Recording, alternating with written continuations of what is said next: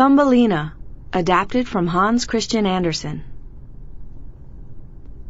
Once upon a time there was a little girl no bigger than her mother's thumb, and so they called her Thumbelina.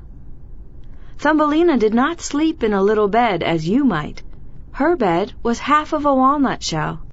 When she curled up for a nap, her mother covered her with pink rose petals for blankets. By and by, when Thumbelina had grown large enough to run about wherever she wished to go, she started for a walk one sunshiny morning.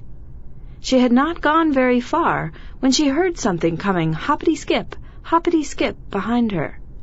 She turned around, and there she saw a great big green grasshopper. How do you do, Thumbelina? he said. Wouldn't you like to go for a ride this morning? I should like it very much, said Thumbelina. Very well, hop up on my back, said the grasshopper. So Thumbelina hopped up on his back, and away they went, hoppity-skip, hoppity-skip, through the grass. Thumbelina thought it was the finest ride she had ever had. After a while, the grasshopper stopped and let her get down off his back. Thank you, Mr. Grasshopper, said Thumbelina. It was very good of you to take me for a ride. I'm glad you enjoyed it, said the grasshopper. You may go again some day. Goodbye. And away he went, hoppity-skip, hoppity-skip, through the grass, while Thumbelina went on her walk. She walked on and on until she came to a river. As she stood on the bank looking down into the shining water, a fish came swimming up. How do you do, Thumbelina? he said. How do you do, Mr. Fish? said Thumbelina. Wouldn't you like to go for a sail this morning? asked the fish. Yes, indeed, said Thumbelina, but there is no boat. Wait a moment, said the fish, and he flipped his tail and darted away through the water. Presently he came swimming back to the bank, and in his mouth he held the stem of a lily leaf. Step down on this, said the fish. It will make a fine boat. Thumbelina stepped down on the lily leaf and sat carefully in the middle of it. The fish kept the stem in his mouth and swam away down the stream. Overhead the birds were singing, along the bank the flowers were blooming, and over the edge of the leaf Thumbelina could see the fishes darting here and there through the water. So they sailed and sailed down the river, until at last the fish took her back to the bank again. Thank you for the sail, Mr. Fish, Thumbelina said as she stepped off onto the bank. I never had such a good time in all my life. I'm glad you enjoyed it, Thumbelina. Goodbye for today. The fish darted away through the water, and Thumbelina turned to go home. Just then Mrs. Mouse came running up. How do you do, Thumbelina? she said. Won't you come home with me and see my babies? I'd love to, said Thumbelina. Mrs. Mouse's home was quite a way down under the ground. Thumbelina crept through the long dark passageway to the cozy room in which Mrs. Mouse and her three babies lived.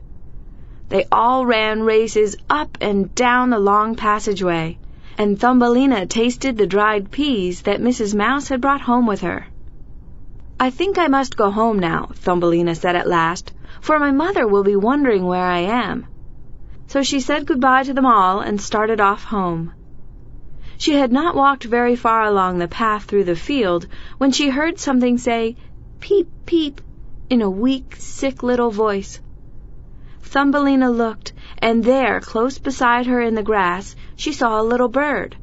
His eyes were shut, and he looked very sick. Why, what's the matter, little bird? said Thumbelina. Oh, I have a thorn in my foot, and it does hurt so. Let me see, said Thumbelina. Perhaps I can help you. She looked carefully, and there she saw the thorn sticking in the poor bird's foot.